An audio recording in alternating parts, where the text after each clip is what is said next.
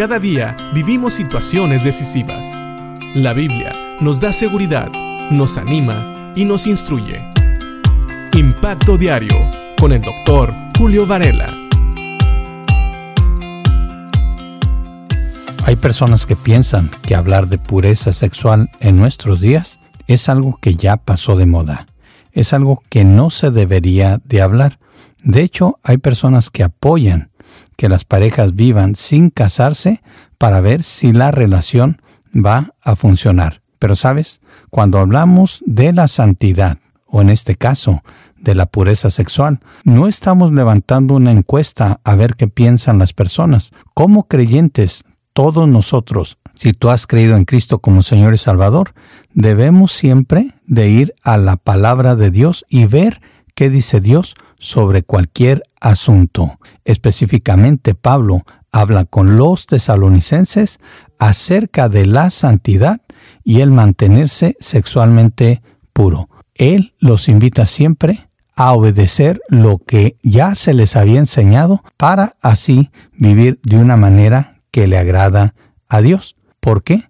Porque el llamado de Dios para todo creyente es precisamente vivir vidas diferentes, vidas que puedan establecer una diferencia entre una persona que no conoce a Dios y otra que sí lo conoce. Fíjate lo que dice Pablo en la primera carta a los tesalonicenses en el capítulo 4, versículos 7 y 8. Dice así, Dios nos ha llamado a vivir vidas santas, no impuras. Por lo tanto, todo el que se niega a vivir de acuerdo a estas reglas no desobedece enseñanzas humanas, sino que rechaza a Dios, quien les da el Espíritu Santo. Así es, de lo que hemos estado hablando en estos devocionales son precisamente enseñanzas de parte de Dios, no opiniones de Pablo, ni de Silas, ni de Timoteo.